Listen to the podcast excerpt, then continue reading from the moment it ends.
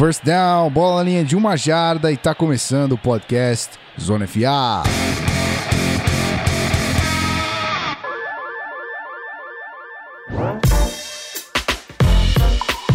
Seja muito bem-vindo você, querido ouvinte, a mais esse episódio, a mais um podcast do Zona FA. Estamos aqui de volta e, como prometido, na semana seguinte, ok? Back to back, como diz o Lafon, como ele...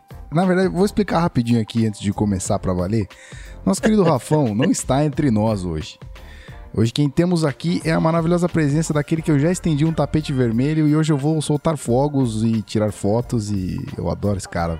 Guilherme Beltrão, seja muito bem-vindo mais uma vez, meu querido Olá, tudo bem? Olá, amigos, tudo bem? Eu já falei que eu não mereço essa moral toda que o Gui me dá, Para mas enfim. isso. É, já já me deu, né? Então tem que fazer. Não, não. É, diria que estou muito orgulhoso de estar aqui de volta e principalmente porque, além de estar com meu amigo Guilherme Della Coleta, eu ainda estou com Pedro Pinto, Pedro de Campos Pinto. Seu lindo. Ele seu mesmo. lindo. Que saudade que eu tava dele. Mas enfim, vamos lá, vamos fazer, vamos falar muita coisa de NFL, que é isso que importa. Muito bem, promovendo encontros. Promovendo, é, é, Zona FA promovendo encontros de pessoas É que isso, não é se isso. veem há muito tempo. e aí, Pete, tudo bem, o? Carioca está em dia. Tudo bem, tudo bem, seus lindos. Muito bom estar aqui mais uma vez, gravando esse podcast maravilhoso, ainda mais com esse, este homão da porra, que agora oficialmente não tem mais o pior time da UFC West. Eu queria só dizer esse parabéns, Guilherme Beltrão, Palmas, palmas. que esse cargo agora, essa tocha foi passada à minha pessoa. Eu só queria dizer pra vocês, pra vocês verem como eu tô tendo um ano esportivo muito lamentável. Vamos- Só pra vocês terem uma noção. Eu torço para o Denver Broncos, tá? Que é o pior da divisão e o rival mais recente que atua bastante contra o Broncos é o Patriots. Então, o Patriots tá voando baixo. Então você vê isso aí que nesses dois lados eu tô mal. No lado do futebol, eu sou tricolor. E o grande rival é o Flamengo. Então você vê aí que nesse lado também o negócio não tá muito legal. No basquete, eu torço pro Lakers. E qual o time mais odiado? Boston Celtics. Olha a minha situação aí. E no beisebol, eu torço pro San Diego Padres e o rival é o LA Dodgers, que pelo menos não foi campeão da World Series. Então, em termos esportivos, o meu ano está sendo uma bela de uma bosta. Só queria dizer isso aí. Então, se você tá com algum problema com o seu time esportivo, fique feliz, porque eu tô com problema com os meus quatro times. É, você tem todos. Então tá se tranquilo. as pessoas têm um problema, você tem todos. É. Cara, isso Então, foi um desabafo. Cara, Exato, sério, tipo, coração. tipo, tipo, na boa, se você tá tendo algum problema com de seus times, pode rir da minha cara aí, que, que pior do que eu, assim, dificilmente você tá. Então, é nóis. Cara, isso, isso- veio da alma, gente. Foi muito sincero isso. Então, se você, querido ouvinte, está compadecido com o nosso querido Pedro Pinto, mande condolências a ele lá, arroba coach Pedro Pinto, que esse, é- esse handle chique, né? O Cara, quando é chique é outra coisa. Não, é outro patamar. É outro fake, patamar. né? Não, aqui, Esse é meio velho, fake Zona FA é outro é nível, nóis. brother. Zona FA é outro nível, eu falo pra você. Então, muito bem. Se você se compadece com ele, mande condolências e mande também um abraços para nós, arroba canal Zona FA. Se você ainda não nos segue no Twitter, a gente já volta pro primeiro e único bloco desse podcast, porque hoje o assunto é talvez longo e muito interessante, ok? A gente já tá de volta. Podcast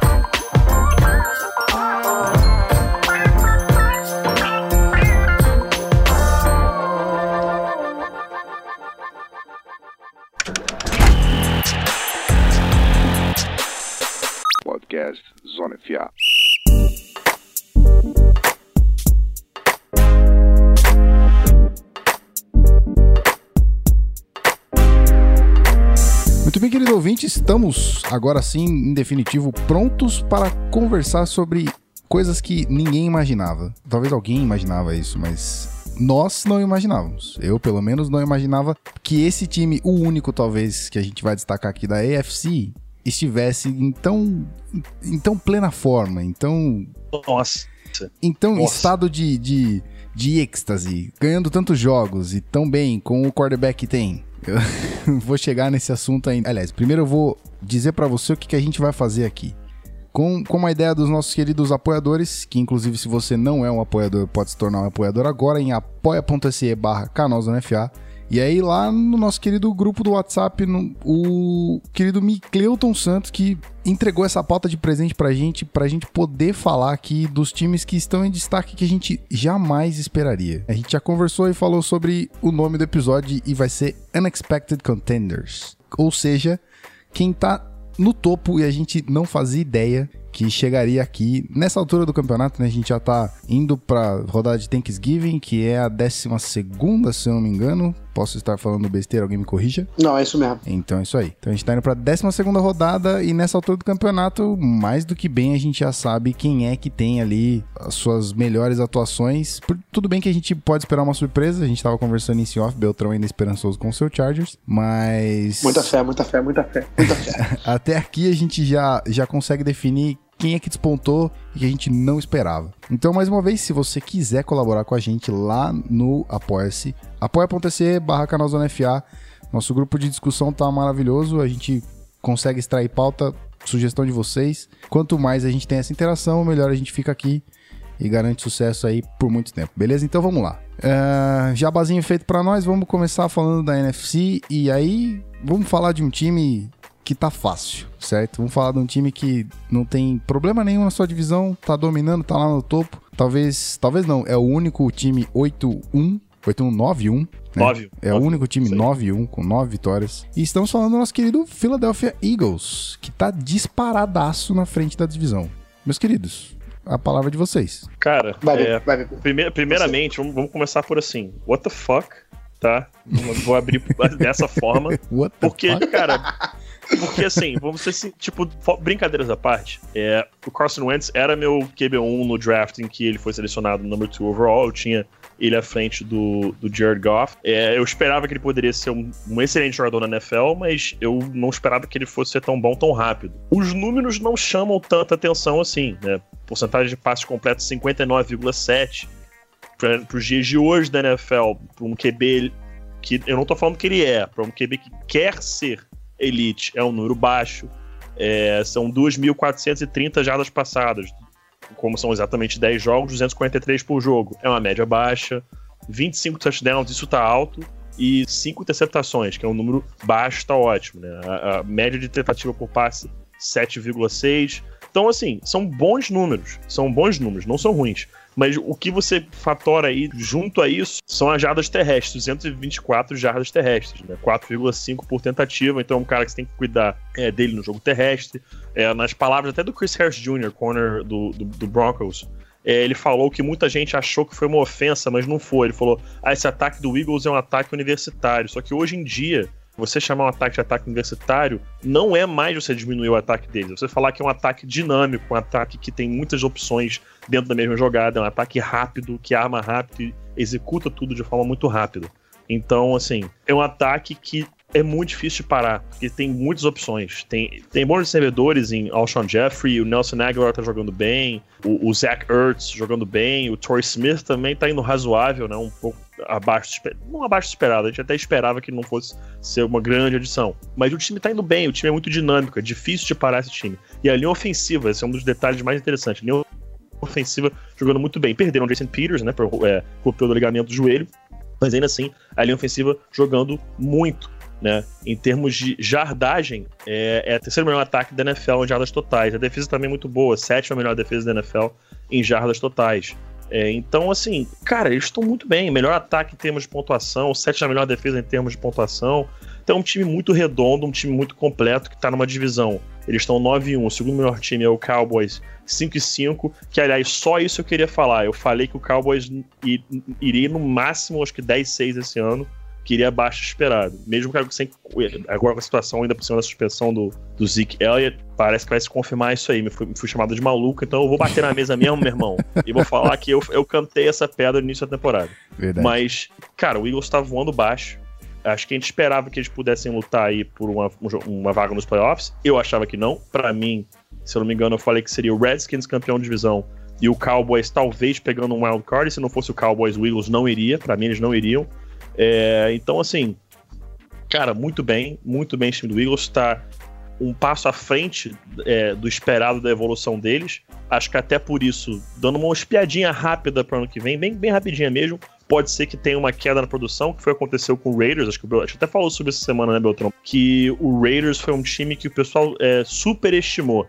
Né, achou que o time estaria num ponto muito avançado que ele ainda não está. Tem muita coisa a acertar ainda. Pode Pô, ser que isso eu aconteça com o Eagles ano que vem, o- pode ser que não. Raiders. Eu também. Eu, pra mim, eu tinha colocado, eu tinha colocado o Raiders como campeão de divisão esse ano, na, na, na Eu, preseason. eu achei que os caras É. iam Mas, era- mas, mas Mas o pensamento era natural esse, né? Sim, Pela temporada sim. passada do Raiders, quem, quem olhou o Raiders ano passado e viu o que o time fez na- na off-season, era, era quase que como meio que consenso colocar o Raiders como novo contender pro, to- pro título da FC contra o Patriots, né? Era tipo. Raiders e Uhum. Steelers, assim, disputando. E o Chiefs, claro. Mas assim, não foi o que a gente não foi o que aconteceu, né? Mas enfim, conclui aí, Pepe. Não, mas era só isso mesmo, só isso mesmo. Acho que isso é só um palpite para ano que vem. Não tô dizendo que vai ser ruim, não tô dizendo que vai ser bom nem nada, mas é só um. Como ninguém esperava que ele fosse ser tão bom tão cedo, né? De repente, mais um ou dois anos, isso pode acontecer um ano ou outro, né? De um time acabar sendo mel- melhor antes do, do que eu esperado. Aí falaram que o, o schedule do Eagles estava fácil, porque pegou é, o Redskins fora de casa, depois o Giants em casa, o Chargers quando o time é, não estava bem ainda, o Cardinals é, Redskins, 49ers, Broncos, então eles ficam falando que foi um schedule fácil. Aí começa a ter as pauleiras agora, né? Vai ser o Bears em casa, Seahawks fora, Rams fora, Giants fora, Raiders em casa, Cowboys em casa. Então vai pegar uma pauleira aí ou outra agora no caminho. Esse jogo contra o Rams, especialmente, estou muito interessado em assistir. Porque são, claro, são os dois QBs selecionados um atrás do outro, no mesmo draft e tudo mais. É os dois times indo muito bem. Mas enfim, é um time que surpreendeu. Acho que ninguém esperava que eles fossem ser campeões de divisão. Certamente o torcedor achava que iria bem. Mas até o torcedor mais otimista tem que admitir. Dizer que o time estaria 9 em 1 a essa altura do campeonato, Ninguém com esperava. certeza ninguém imaginava. Ninguém. Não, é impossível imaginar. E só, só pra colocar um ponto, assim, um ponto, Uhum. eu acho que o perfil perfeito, mas só tentando contribuir um pouquinho mais, Por favor. tem dois pontos que eu gostaria de destacar. É, primeiro, três, na verdade. Primeiro, o time de especialistas do Eagles é o melhor da NFL há uns anos. Uhum, Há uns muito anos. E, e, assim, antes do Darren Sproles se machucar, eu tinha certeza que o Eagles tipo, tinha disparado o melhor time de, especialistas, porque o Sproles, como jogador de time especial, é um dos melhores da NFL. Da história, até, dá pra dizer. Sim, não só. Se você pegar os números dele, nem, nem deve ser um número tão absurdo assim, mas ele sempre foi um cara muito consistente em retornos e no modo geral. E aí, além disso, você coloca a defesa do Eagles, principalmente o Fletcher Cox e o Brandon Graham, esses dois jogadores, jogando demais, demais, botando muita pressão nos quarterbacks adversários e parando o jogo corrido dos times. E a outra linha, a linha ofensiva, o Pepe até destacou, eu acho que a linha ofensiva do, do, do, do Eagles é, tipo, perdeu o Jason Peters, que é, tipo, um dos melhores tackles da NFL, e mesmo assim manteve um nível alto de jogo e, e consegue passar por cima. Agora, com a adição do J.J., você tem um- uma combinação de running backs muito forte, cara, que é, tipo, é quase um one-two punch, né? Você vem Sim. com o J.J. e conclui com o LeGarrette Blunt, que, pô, é um tanque de guerra. Então, tipo assim, eu acho o Eagles um time muito forte mesmo. E, bem- e assim, parece estar um time bem maduro, né? Pra, pra chegar mais longe. Então, só colocando esses três pontos: linha ofensiva, defesa e, e time de especialistas pra completar essa campanha. Dá pra explicar por, por esses pontos, mais o que o Pepe falou, essa campanha do Eagles. Ou seja, é a franquia toda que tá calibrada pra vencer muita É. coisa aí. Então. É, então, o Eagles é um time muito bem treinado, cara. Muito bem É. treinado. Muito bem treinado, sim, muito. Então, tipo, o time especialista é um exemplo disso. E a gente, a gente sabe quanto faz diferença isso, né? O Denver Broncos, por exemplo, não era pra ter perdido de tanto do Patriots se não fosse os erros de especialistas. O Chargers já ficou fora de playoff com a melhor defesa e melhor ataque em termos de, de pontos numa temporada por causa do time de especialista. Então a gente sabe que faz diferença. E são esses detalhes, né? Um jogo decisivo, um jogo de dois times muito fortes, são essas coisas que decidem, cara. Um muffed punch, um, um retorno muito bom que coloca uma posição de campo pra chutar um field goal, coisas assim que decidem, cara. São detalhes. Muito bem. Cara, um time que é completo. Não, não muito bom, não tô dizendo, um time que é completo. Que, digamos, é, é o dez- décimo melhor ataque, décima melhor defesa e décimo melhor special teams. Tem muito mais chance de sair campeão do que um time que é o melhor ataque, quarta melhor defesa e o pior special teams. Muito mais Exatamente. chance. Porque special É teams, pessoal, o pessoal pode, pode acabar esquecendo que são poucas vezes que acontece em jogo. Mas, cara, um field goal perdido aqui, outro ali, um muffed punt, um time não conseguir ter início de campanha em boas, bons posicionamentos de campo, ou permitindo que o adversário sempre consiga começar a campanha em linha de 35, linha de 40. Cara, isso vai mudando ao longo do jogo. Qual é aquele ditado, caramba? It's a field position game. It's a É field isso, position game. exatamente. Tipo, o jogo você pontua, mas o que ganha o jogo é posicionamento de campo. Sim, e assim, as pessoas falam que o Panther é jogador de time de especialista, mas na verdade o Panther é um membro da defesa, cara. Porque onde o Panther vai chutar a bola, onde a jogada começa do time adversário, influencia demais na defesa do, do- do, Demais, do próprio cara, time. Porque, tipo assim, uma coisa é você conseguir. Se você conseguir três first downs saindo na linha de 40 jardas, você já tá no campo de ataque em posição de chutar o field goal. Se você consegue três first downs saindo na linha de 10, você não chegou nem no meio campo. Quase. Dependendo do, do tamanho dos first downs. Uhum. Então, tipo assim, É, você calcula daí, tá ligado? Você vê daí o, o quão- quanto importante é isso. Eu acho que a, a última adendo, até a gente trocar de time, eu comentei com o Pete quando eu tava produzindo a capa que eu mudei do, Ah, dos bem NFL esses lembrado, dias bem atrás. lembrado, bem lembrado. Eu procurei várias fotos, várias fotos. E aí eu, uh, pra colocar, obviamente, nosso querido Carson Wentz, que merecidamente tá ocupando esse espaço. Eu procurei muita foto e aí eu fui ver foto de tipo 2016 e 2017. Porque mud- é, mudou. Eu sou chato, né, cara? Eu sou perfeccionista, sou chato. Então eu fui procurar a porra do uniforme. Não, mas tá de- certo, tá certo. Não, não, eu fui procurar Porque a o, porra do ni- porque uniforme o de modelo da 2017. camisa mudou. Exatamente. Perfeito. Sim, eu sou sim, assim sim, também. Eu sou assim Exatamente. também. Não, tá certíssimo, certíssimo. Pô, vou botar, né, camisa nova. E aí eu fui comparando a expressão do Wentz em 2016 e a expressão do Wentz em 2017. Cara, não é a mesma pessoa. Tipo, as fotos, a mesma posição de lançamento, o mesmo throw motion, tudo, tudo igual. Tipo, todas as fotos que você é, conseguir comparar ali mais ou menos o ângulo parecido, consegue interpretar de forma diferente o, o Carson Wentz de 2016 e o Carson Wentz de 2017. Ele, ele é outro cara, ele é muito mais determinado. É o famoso sangue nos olhos, tá ligado? Ele tá com uma Uhum, expressão uhum. vencedora na parada. E, tipo, isso é. Detalhe bobo, mas é um negócio que talvez faça muita diferença ali no Cara, time. Não, Pesa- mas é um, é um ponto interessante, muito com vindo do, seu, vindo do quarterback. Cara, isso tem um Exatamente. peso. Não tem valor. Não tem valor isso aí, cara. Não tem. Não tem. Sim. Por Ah, isso que o Jay do- Cutler sempre foi muito criticado por ser aquele cara que. Meh, meh, Blazer. É, é, exatamente. É tipo assim, ganhou perfeito. bom, perdeu ok. Tipo É, assim, o cara. Beleza. É, então, o que não dá pra. Cara, conformismo com derrota é um negócio que não dá pra tu ter. cara. É. Ainda mais numa liga tão competitiva quanto a NFL. por exemplo, o Peyton Manning, que por mais que nunca foi um cara de mostrar muita emoção em jogo, você conseguia ver na cara dele que ele tava puto quando perdia e tava, tipo, satisfeito quando ganhava. Ele não ficava eufórico, que não era o jeito dele. Mas Cara- você vê quando perdia que ele tava muito frustrado. O Jay Cutler é, é o famoso blazer, perfeito. Acho que a palavra do Beltrão É foi isso. perfeita, É isso. blazer. e tipo assim, blazer. o bizarro, o bizarro é, é que o que separa os grandes dos, dos melhores é o fato de a reação a uma derrota. não, reação nos dois sentidos, é como reagir depois e como reagir é, depois, assim, pouco depois, né? Tipo, como fazer o. o, Antes, o- antes, antes reação- depois, cara. É, Os a três, reação, é a reação imediata, a reação imediata e a reação do que você vai fazer com isso. E você vê o Tom Brady, você vê o, o, o Peyton Manning, você vê os quarterbacks grandes, assim, os maiores. Os caras, assim, eles odiavam perder, e mas, mas eles faziam questão de nunca mais repetir aquela sensação, tá ligado? Tipo assim, é o que o Brady faz, cara. Tipo, o Brady, perder pro Brady é um negócio. E, e assim, a gente tem várias histórias do, de- do Brian Hoyer, deu entrevista falando que o Brady apostou com ele quem acertaria um- uma lata de lixo com a bola do futebol americano. O Brady deu, tipo, 15 mil dólares pro Brian Hoyer porque ele apostou mil dólares. Só que ele competiu tanto que ele acabou perdendo várias vezes que ele não queria perder. Nunca. E aí, tipo, ele meio que. Aí no final ele acabou pagando o Brian Hoyer. Mas, tipo assim, ele ficou puto de ter perdido uma competição com o quarterback reserva do time dele, tá ligado? É Essa, esse é o tipo de coisa. E a gente até na, na NBA tem o Kobe Bryant com isso também, que no treino não gostava de perder, saia na porrada com todo mundo. Cara, é a mentalidade. É a mentalidade de, tipo, eu não, eu não admito derrota na minha vida. E, você, e acho que essa mentalidade é importantíssima. E aí você tá vendo o Carson Wentz com essa expressão, eu acho que é fundamental ele ter isso, porque ele passa essa mensagem pro time. O exemplo do Jay Cutler é perfeito, porque o Jay Cutler é aquele blazer. E, tipo, um time que vê um quarterback nessa postura, cara, cara, isso, isso acaba com a moral do time. Você vê o o cara que teoricamente tem que liderar você, tá tipo meio que cagando o que tá acontecendo, Uhum. isso desanima muito, né? Então é muito bom ver ele nesse nível, assim, ne- nesse nível de maturidade já, nessa altura. E saber que ele é fundamental e saber que, tipo assim, o pensamento dele tem que ser o de vencer e acabou. Não tem outra, não tem outra alternativa, é vencer ou vencer. Então, já que a gente falou de amadurecimento, de postura, vamos falar de Mike Zimmer em Vikings, pro Rafão ficar feliz. né? A gente vai ser clubista aqui pra ele um Nossa pouquinho. senhora, Cara, se o Rafão uma, tivesse toca aqui. uma sirene por ele aí, toca uma sirene por ele, bem rapidinho, Tocando, só, uma, tocando. só uma curtinha, só, para, só, só pelo por ele. Tocado. Eu ia- o Rafão, se tivesse aqui, enquanto ele estivesse falando, tinha que estar uma sirene no fundo. Porque tudo que ele falava ia ser clubista, mas enfim. É, cara, Clubista, pior é que Vikings- com razão, né, cara? Não, exatamente, com toda razão. Cara. Exatamente.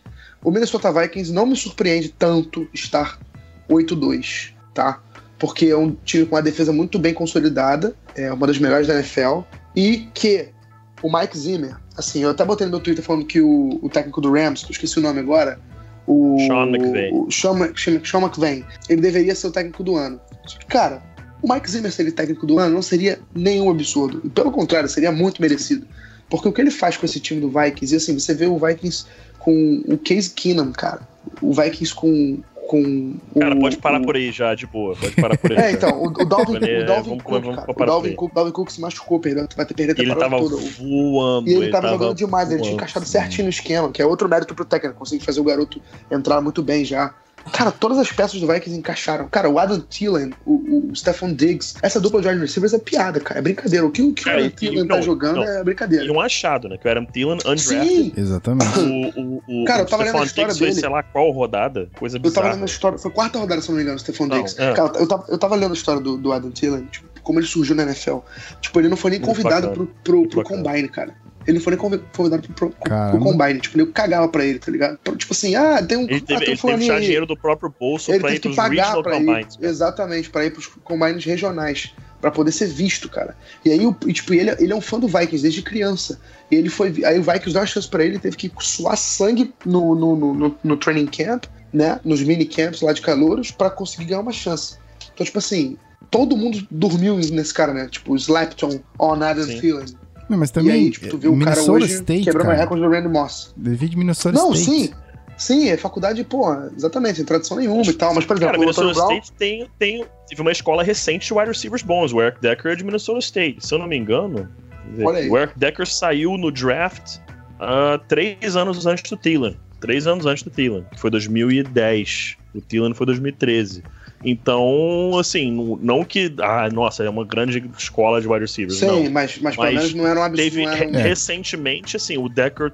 ah, Hoje em dia nem tanto mais, mas teve um sucesso considerável na NFL nos últimos anos. E agora tem o Adam Thielen, então de repente é algo a ficar de olho. Minnesota State, de repente agora vai que sai um outro cara lá bom, que começou a recrutar, identificar bons wide receivers, ele vai pra lá, você nunca sabe. É o tipo É. de coisa que acaba acontecendo é, de época em época com certas faculdades. Uhum. É, então, e só pra completar. E, e falar do ataque do Vikings e não falar da linha ofensiva, do, do upgrade que foi da linha ofensiva do ano passado para esse ano é impossível. Assim, o crédito do, do, do sucesso do Vikings ofensivamente esse ano é tipo 80%, 70% da linha ofensiva. Cara, o trabalho que o GM do, do Falcons, do Vikings fez para trazer os jogadores certos e como eles encaixaram bem nesse time, até os calouros, é brincadeira. Tipo, o Vikings hoje tem uma linha ofensiva sólida, uma linha ofensiva que protege bem o quarterback e que dá a possibilidade do ataque fluir, coisa que não aconteceu no passado, porque assim, a defesa do Vikings, sabe, é muito boa. É, todo mundo conhece, todo mundo sabe. É o Everson Griffin, é o candidato a Defensive Player of the Year. Então tem o Xavier Rhodes, tem o Harrison Smith, tem um bando de jogador que todo mundo sabe que é nível elite ali nas posições deles. Mas o ataque sempre foi um, um- um- um- assim, um, um- meio que um tipo, meio que uma preocupação do Vikings.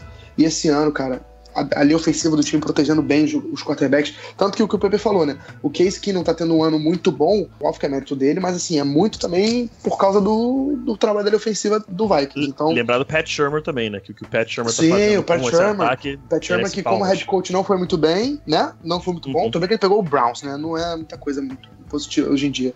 É, mas, como coordenador ofensivo, tem feito um trabalho fantástico. É, e é isso, cara. O Vikings não, não me surpreende tanto, que eu acho que tinha menos coisa pra corrigir do que os outros times. Mas, de qualquer forma, é uma campanha fantástica, com todos os méritos, e, o- e o Mike Zimmer é candidatíssimo a técnico do ano. E só citar que o Rafão não deixaria isso passar, citar o menino Pat Elfline, que tá destruindo nessa linha ofensiva. Que o fazendo o Rafão tem, um, trabalho dele. Rafão tem um crush absurdo nesse menino, jogador da linha ofensiva de Ohio State. E tem um outro vindo aí, tá? Pra jogar aí no meio, que é o Billy Price. Pro pessoal aí que já tá de olho no draft. É um outro Ah. nome bem interessante de, de Ohio State, que joga no interior da linha ofensiva ali. Não, também não é um cara que vai sair primeira rodada, não vai ser escolha alta de segunda, mas vai ser aquele cara que vai passar um pouco despercebido, e quando jogar muito na NFL, o pessoal falou, oh, de onde veio esse moleque? então, já estão avisando aqui, Billy Price tá vindo aí de Ohio State, outro nome interessante. Vocês estão ouvindo isso aí, né, Seattle? Faz favor.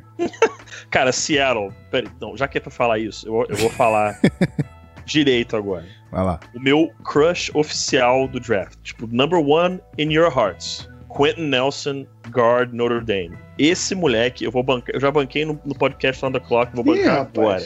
Esse moleque vai ser perennial all pro. Podem bancar. Que isso! Podem bancar. Peraí, peraí, peraí. Perennial Assim, all pro. Explica, explica pra quem. 2.0. F- Tipo Future Hall of Famer. Esse é o nível que esse Que moleque isso, vai jogar. cara? É Vamos- Marshall Yanda 2.0. Sim, perfeito. É, perfeito. Steve Hutchinson. Vamos traduzir aqui longe. Cara, o. mano, pode bancar. Vamos traduzir os doobly-doos aqui. Calma aí. Daqui- então vamos lá. Então tá, eu vou traduzir aqui. O que que, Eu o estou que, que dizendo- é... Não, o que que é esse, esse prêmio é, All Pro então, aí ó, que você é o seguinte. All Pro é você ser eleito Sim, pra seleção sim. do campeonato. All Pro sim. Perennial All Pro é que ele é to- todo ano. Tipo, todo ano ele vai ser eleito pra essa Ah. porra. Então, eu tô dizendo. Então, o meu palpite, assim, o que seria considerado um Perennial All Pro? Nos próximos 10, tipo, em 10 anos de carreira, se ele for All Pro 5 vezes. Nem, nem isso, cara. Se for All Pro 4 vezes, é considerado Perennial All Pro. Tipo assim, pô, Caraca. 4 de 10 anos ser All Pro é porque tu é absurdo de, de fora. É, porque exatamente, porque o All Pro é diferente do Pro Bowl, né? O All Pro Hum, é eleito isso. pelo, tipo, a galera que escolhe realmente, né? All Pro é um Pro Bowl só, é só tem um guard, tipo assim, só tem um é, left tackle na parada, acabou. Só Exatamente. tem um, Tipo, um left guard na parada. ou melhor, ou melhor, Da não é a liga. votação dos fãs. É outra votação. Então, Votação assim, Associated Press e Isso. é isso aí. exatamente. É uma Ó. votação especializada e você escolhe um. Então, até se você pegar os melhores maiores da história, nem todos, tipo assim, tem uma- duas, três. Cara, você tem fala, muito Hall of Famer que nunca foi All Pro, cara. Exatamente, Tem Hall of Famer que nunca exatamente. foi All Pro, entendeu? Tipo, um cara que foi Hall of Famer também, mas só tinha uma posição, por exemplo. Então não tinha. E o outro cara era melhor. Então ele nunca É foi All isso. Pro. Mas eu tô bancando agora. Pra mim, o Quentin Nelson vai ser, sei lá, nos primeiros 10 anos de carreira, vai ter uns 3, talvez aí 4 All Pros. Tô bancando agora. Então, Josh Schneider. moleque é, a- tá esse moleque é absurdo. Absurdo, absurdo. Eu Eu não também. consigo achar falha. Eu tô falando sério, eu não consigo achar uma falha no jogo dele. Não consigo. Não Cara, consigo. Eu tento, bold mas eu não encontro. prediction. Boa Sério. prediction. Bold prediction, mas eu banco. Fácil. Fácil, fácil. É Sem medo. Então, é, pra gente continuar aqui no assunto, já que a gente, a gente gosta de falar de, de tudo, né? College football e tudo mais. V- Vamos voltar pra, pra, pra Minnesota Vikings? Isso, vamos concentrar. Antes de passar a bola pra tu, Piet. Cara, eu, eu, eu entendo o seu ponto, Beltrão, que você não se surpreende tanto que o Vikings esteja 8-2, mas, cara, inconsistência. Inconsistência, né? A, a falta de ter um, um quarterback saudável e fixo, né? Eu acho que Uhum. mexeu muito com a cabeça de todo mundo ano passado, com deles, né? Do torcedor do Vikings e do próprio time do Vikings. Aí começa o, o, o Sam Bradford, machuca Sam Bradford. Aí entra, aliás, na real, volta muito atrás, né? Terry Terry machuca, entra Sam Bradford. Sam Bradford machuca, vem o Keenum, que tinha feito um papelão em, em Los Angeles. E aí, o que esperar? Tipo, ok, ele ofensiva tá fazendo um trampo, um trampo decentíssimo, mas eu, eu tinha muitas dúvidas quanto a Case Keenum. E aí, de repente, tá voando. Então, entendo o ponto de esperar que o Vikings já, já, já fosse um, time mais competitivo, mas essa falta de quarterback pra mim não desqualificava. Mas aí Kyron Rodgers e Case Keenum sobe, é, aí sim é impressionante a, a mudança de, de patamar aí. Pode tocar, Pete, manda bala. É. Cara, a questão de quarterbacks é. Assim, é aquela coisa. Tipo, eu sei que parece clubismo, mas, tipo, eu tenho que dar isso como exemplo, porque hoje o melhor exemplo hoje é esse. Olha a situação do Broncos, entendeu? Uhum. com uma defesa que uma defesa com calibre para ser a melhor da NFL que perdeu a vontade de jogar. O time não ajuda em nada. São, né, o, o Trevor Simeon entra, joga nada. Brock Osweiler entra, joga nada. Vai entrar o Paxton Lynch, que agora todo mundo tem a expectativa que também não vai fazer nada. Então você não tem um quarterback que jogue bem, cara, isso mata o seu time. E a outra coisa que a gente falou tem que falar de novo. Pat Shermer, coordenador ofensivo, o trabalho que ele tá fazendo. Mike. McCoy acabou de ser demitido do Denver Broncos, promoveram o Bill Musgrave, que é ex-coordenador ofensivo é, também do, do Raiders, foi ser quarterbacks coach do Broncos e agora virou coordenador ofensivo do Broncos.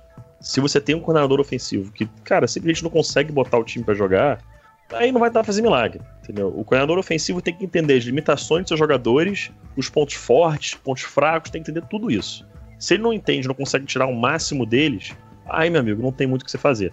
E tem que dar muito crédito ao Pat Shermer, e é claro, o Beltrão falou, não tirando o mérito do Case Keenum, do que ele vem fazendo, né, do que o próprio Sam Bradford estava fazendo antes. Uhum. A gente não tá querendo tirar o mérito deles. Mas eles não são quarterbacks de elite, não são Pro Bowl quarterbacks. Não, não simplesmente não são. Ponto. Isso não tá nem aberto a discussão. Cara, o Case Keenum sempre foi uma piada. Ele foi uma piada em Houston, foi uma piada com o Rams e era pra ser uma piada com o Vikings e não tá sendo. Né? São 12 TDs para 5 interceptações, 65,7% dos passos completos, que é um número fantástico, tá excelente. Muito bom. O, Sam é Bradford, elite, né? Sim, o, o Sam Bradford bateu o recorde né, ano passado de porcentagem de passes completos, que era do Drew Brees, e esse ano, até se lesio- se lesionar, estava com 74,4% dos passes completos, que é um número ridiculamente alto. Né? Então, assim, cara, o ataque tá fluindo muito bem. E o ataque entendeu o que ele é, cara. O ataque entendeu o que ele é. A gente não vai ganhar jogo metendo 30 pontos por partida. A gente vai fazer os nossos 20 e pouquinho. Por quê? Porque a defesa cede quantos? 17,2 por jogo. O ataque faz o quê? 24,1. Meu amigo, é, uma, é um touchdown de diferença. Tá ótimo. Tá ótimo. É só isso que precisa. Você só precisa ter um ponto a mais que outro cara para ganhar. E o time entendeu isso. Faz seu estilo do jogo, joga sem, buscando ter o mínimo de risco de perder a bola possível, sabendo que a defesa vai segurar o adversário. Cara, isso é forma para sucesso. É você saber quem você é. O time ter uma identidade. Quando seu time não tem uma identidade, aí acontece o que está acontecendo com 49ers, o que está acontecendo com Browns, o que está acontecendo com Giants, o que está acontecendo até com o próprio Denver Broncos agora, que não tem identidade nenhuma no ataque. Dá nisso. Quando seu time sabe o que é, o resultado é esse. Você vai bem. Aí fica uma simples pergunta antes da gente mudar de time aqui. Vocês acham que o fato do Super Bowl 52 acontecer em Minnesota faz toda a diferença? Não toda a diferença, mas é um, um estopim? É, é tipo, é um, um, energético a mais pra essa galera? Pra, tipo, a gente vai fazer acontecer porque a gente quer botar a Minnesota no Super Bowl esse ano, sabe? Porque em casa, tamo lá, vamos fazer o bicho pegar. Cara, eu, não, eu penso assim, minha, minha maneira de pensar. Se você não tá motivado com o Super Bowl em qualquer lugar, eu não sei o que você tá fazendo na NFL. Mas eu acho que é claro que o fato do Super Bowl ser na cidade que você joga é um fator extra, mas assim, eu acho que entra só mais como, tipo, muito pouco, é, é muito pouco, assim. Eu acho que o Super Bowl em si uhum. já é algo já, que já te motiva. Se você tá num time 8-2, é impossível você não estar tá pensando em título, sabe? É impossível você não estar tá pensando que seu time tem capacidade de chegar lá. Você tá pensando, óbvio que você não tem nada garantido, tanto que, tipo, todos os times da NFL têm chance de se classificar ainda. Então o Vikings pode terminar a temporada 8-8 e não se classificar. Pode acontecer. Mas assim, a, a, o, o, realista é a gente saber que o Vikings vai para os playoffs. E é inevitável pensar que o time do Vikings tem capacidade de chegar no Super Bowl. Só que eu acho que o próprio Super Bowl já te motiva para isso. Uhum. O fato dele ser na sua casa ou não, Entendo. não sei se chega a ser um, a um ponto que tipo, faça você jogar mais, você dar um, um, tipo, você se esforçar um pouco a mais, você ir um pouco mais além. Eu acho que o fato. Assim, acho que é o que eu falei, cara. O Super Bowl em si já, te, já deveria te motivar, pelo menos. Uhum. Eu, se fosse jogador, não ia me sentir mais motivado porque eu jogo no Los Angeles Chargers e o Super Bowl vai em Los Angeles. Eu jogo porque meu time tem condições de chegar no Super Bowl, sabe? Eu penso assim. Ah, o jogador também não espera até o ano que o Super Bowl é na própria cidade. É, exatamente. Pra, pra né? é, exatamente. O cara fala, putz, ó, 2017 vai ser em. É, 2018 vai ser em Minnesota. Então eu vou jogar bem só em 2018 pra poder jogar em casa. Não, não tem isso, né? Sim, sim. Não tem isso.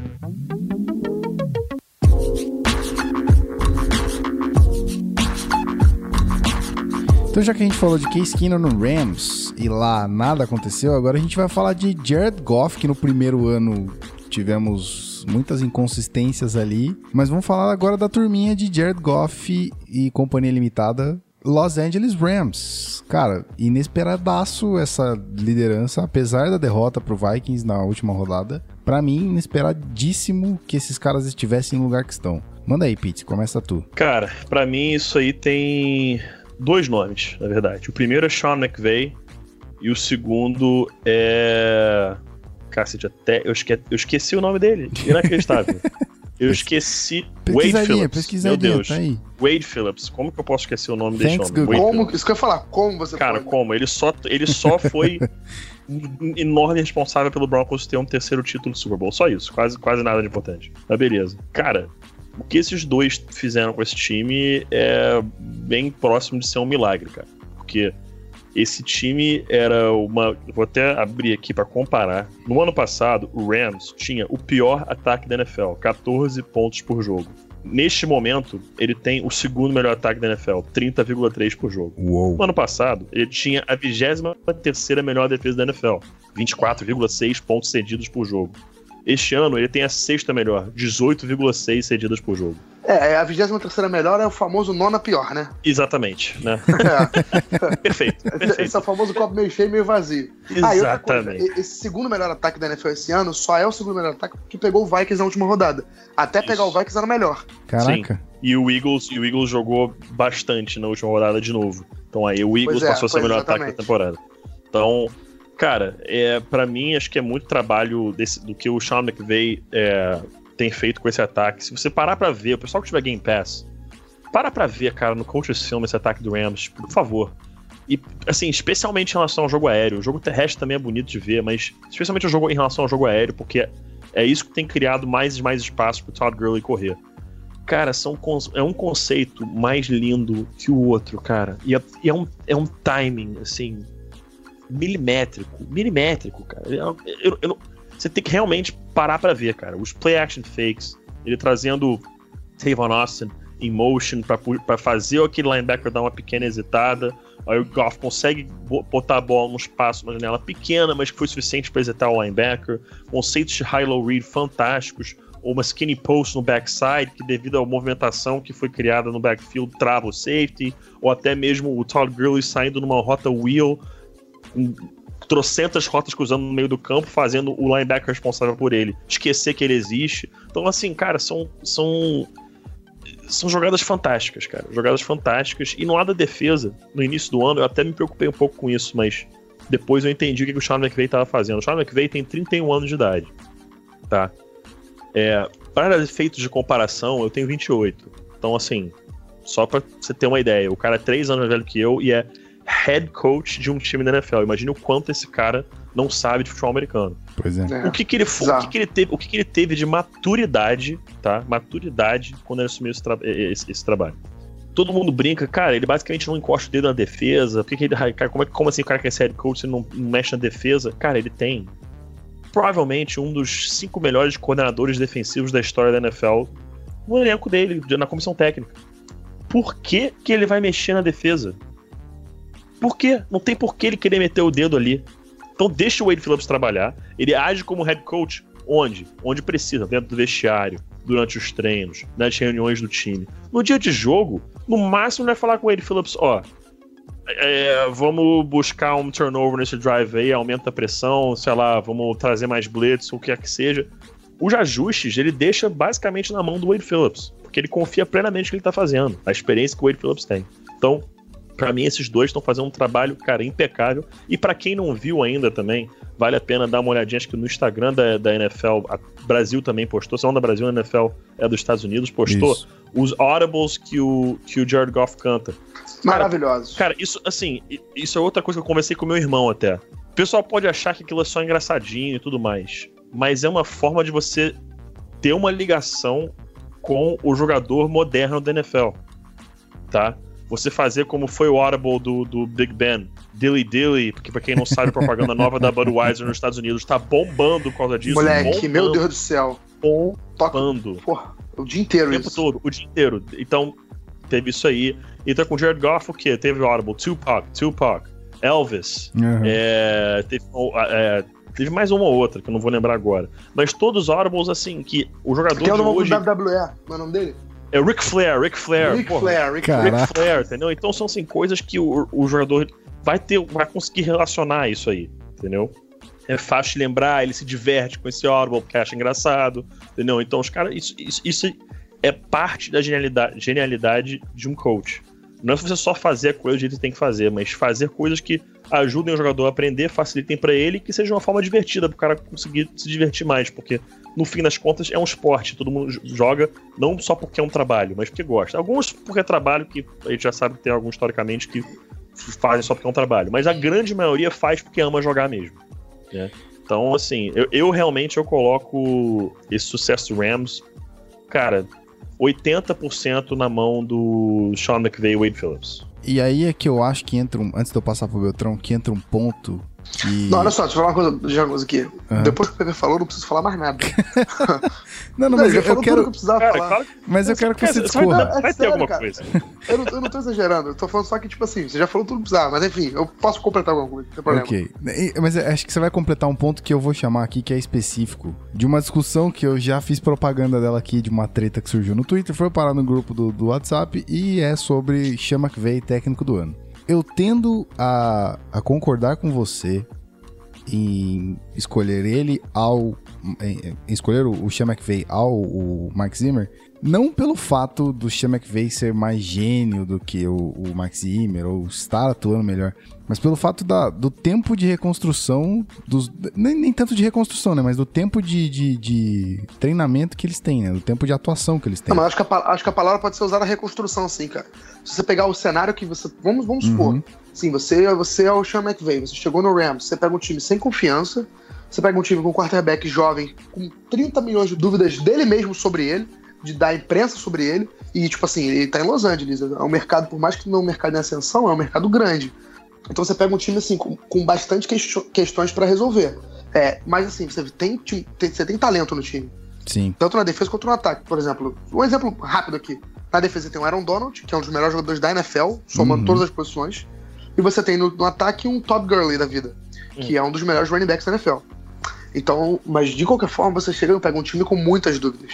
Então eu acho que o, o trabalho do, do Sean McVay é pegar esse time desconfiado, sem confiança, é, com, com vários questionamentos em cima, numa divisão também meio, meio louca, numa conferência muito forte, a NFC é mais forte que a NFC. Você transformar esse time, não é transformar num time competitivo, é transformar num time vencedor, cara. Uhum. Tipo assim, o, o Rams hoje, o Rams hoje entra num- numa partida pra jogar, você, não, você tipo, não tem como dizer esse time vai perder com certeza. O Rams hoje consegue fazer frente com qualquer time da NFL. Obviamente tem favoritos e favoritos. Por exemplo, pegar o Vikings em Minnesota, o favoritismo é do Vikings. Como foi. Mas assim, ainda é um time que você olha e fala, pô, esse time pode competir com todo mundo. E a, e a tendência é aumentar. A tendência é o Shane McVay amadurecer como técnico. A tendência é o George Goff amadurecer como quarterback. E é por aí vai. O Todd Gurley amadu- amadurecer como running back. Uhum. Enfim, e, e o- out- outros ajustes que ele fez. Ele transformou o Tavon Austin em um, tipo, num, num running back situacional de passe. Ele- o- o- o- hoje em dia o Tavon Austin é pouco, pouco é alinhado como wide receiver. Ele foi quase transformado num running back. É, porque ele tem um skill set muito bom pra isso. E aí é mérito do técnico. E aí você, pô, são- cara, são vários ajustes. E, e eu coloco ele como técnico do ano porque foi o que você falou, cara. O Vikings, o Vikings, ele tinha poucas coisas, entre aspas, para ajustar. O trabalho feito na linha ofensiva, o trabalho com os quarterbacks é fantástico, a defesa ser boa por tanto tempo é fantástica. Mas assim, eu vi o Rams com mais problemas e um resultado tão ou, ou, ou perto do que, do que o Vikings está entregando Uhum. entendeu? Acho que esse é o argumento que eu uso pra dar, ainda dar pro Shane McVay o prêmio de técnico do ano. Acho que foi o que eu falei. É, quando tava terminando de falar do Vikings, se o Rams começar a cair, também é, é um pouquinho do técnico, né? Tipo, Claro. é saber tipo, fazer, os, fazer os ajustes e tudo mais. E se ele não conseguir fazer isso, também é demérito dele. Então, por isso que eu deixo a disputa aberta. Mas hoje, se eu tivesse que escolher o técnico do ano, eu ainda iria de Shane McVay. Por, por isso que tudo que eu falei e porque eu acho que também o que o Pepe falou, esse negócio da liderança, tem os vídeos do Sean McVay depois das vitórias do Rams. São Cara, os fantásticos. discursos fantásticos. são fantásticos, cara. São Eu fico fantásticos. Tipo empolgado. assim, Eu ele, fico ele não. Exato, e tipo, não é aquele cara que fica, tipo, gritando e, tipo, meio que indo pra aquele lado meio espalhafatoso de empolgação. Tipo, até num lado meio Ray Lewis. Não é uma crítica, é só um estilo do cara. O Ray Lewis é um cara que motivava você, lógico, com um discurso poderoso, mas muito mais pelo, pelo, pela forma de inflamada dele falar. O Sean McVay não, cara. O Sean McVay sempre, tipo, num tom bem sóbrio, sabe? Tipo, só fala, com, com o que ele falava, tipo, a, a tranquilidade com que ele passava pros jogadores e, tipo, a importância da mensagem dele. Isso era muito maneiro. E quando a NFL divulgou esse vídeo, cara, me chamou muita atenção isso, porque, tipo, todos os jogadores respeitando demais ele, cara. E, e, pô, a gente sabe como é que é um vestiário de um clube, né? Não só de NFL. Pô, são muitas personalidades. Um cara É de 31 difícil, anos é chegar, pegar um vestiário cheio de cara, assim, cheio de personalidade diferente. Com muito jogador mais velho que ele. Com muito Ele, jogador muito, mais velho muito que ele. jogador, pô, tá? muito jogador mais velho que ele. Então, ele pegar esse, esse, esse vestiário assim, e tipo, meio que. A impressão que ele passa é que ele controlou o vestiário. Então é, é muito, cara, ele- ele- o futuro desse cara é promissor. Eu acho que o Rams tem, um- tem um grande treinador no, no- seu elenco. E a tendência é melhorar, cara. Porque foi o que eu falei, ele vai amadurecendo junto com o time. Vai conhecendo jogadores, vai começando a botar o dedo dele no- nas escolhas de draft. O futuro é bem promissor, cara. E só pra sacramentar esse ponto aí, pra falar. Pra colocar, acho que só um pezinho a mais do lado do, do Sean McVay, ele pegou o time do Jeff Fisher, que veio com quatro anos aí comandando. Antes era St. Louis, depois virou. Um dos, maiores, um dos técnicos mais medíocres da história da NFL. Fala mesmo. Foram. Sim, o Jeff Fisher é isso, né, muito Jeff medíocre. Fisher é muito medíocre. medíocre. Só pra muito vocês terem medíocre. ideia, nesses quatro anos dele, foram. Óbvio que esse dado pode estar errado, mas é, foram 45 derrotas e apenas, não pasmem, 31 vitórias. Quatro anos. É, Cara, é a- assim a- foi- é- era o famoso 7 and 9. Tipo, o É resumo da temporada do Rams era todo ano 7-9, 7-9, 7-9. no máximo 8-8. Tanto É, que o Jeff Fisher estava sendo. O Jeff Fisher estava sendo especulado em alguma faculdade, eu não vou lembrar agora qual faculdade foi especulado ele. E aí o nego tava brincando, ah, pelo menos agora se você ganhar oito jogos no college é melhor do que ganhar oito jogos na NFL. O pessoal tava brincando com isso, porque é isso, o Jeff Fisher você não pode esperar muito mais disso. Embora o, o Hard Knocks ano passado foi com o Ramsey. E o Jeff Fisher soltou uma, uma frase que eu achei muito legal, cara. Tipo assim, o Rams perdeu algum jogo, e aí ele meio falou assim: não se acostumem com a derrota. Não achem isso normal. Tipo Assim, não, não se conformem com a derrota. Assim, tipo, fiquem revoltados, cara. É, Não, não queiram esse resultado pra você, não queiram essa sensação de novo. Assim, por mais que. Vendo do, do, do, do Jeff Fisher não tem nada a ver com, com o que ele passava. Uhum. Mas assim, a mensagem dele é muito legal. E a gente até entra com o que a gente falou em relação ao Carson Wentz lá atrás, no começo do podcast. É isso, cara. Eu acho que esse time do Rams tá mais parecido com o que o Jeff Fisher falava do que com o que ele botava em ação. Interessante essa observação aí, cara. Muito, muito legal. É assim mesmo. Então, vamos para o último time da NFC e essa, essa equipe, meus amigos, realmente ninguém, Ixi, ninguém Essa eu não esperava. esperava. É. A gente, a gente falou o ano passado, chegamos a falar aqui o ano passado que o, o Saints tinha a pior defesa da história da franquia.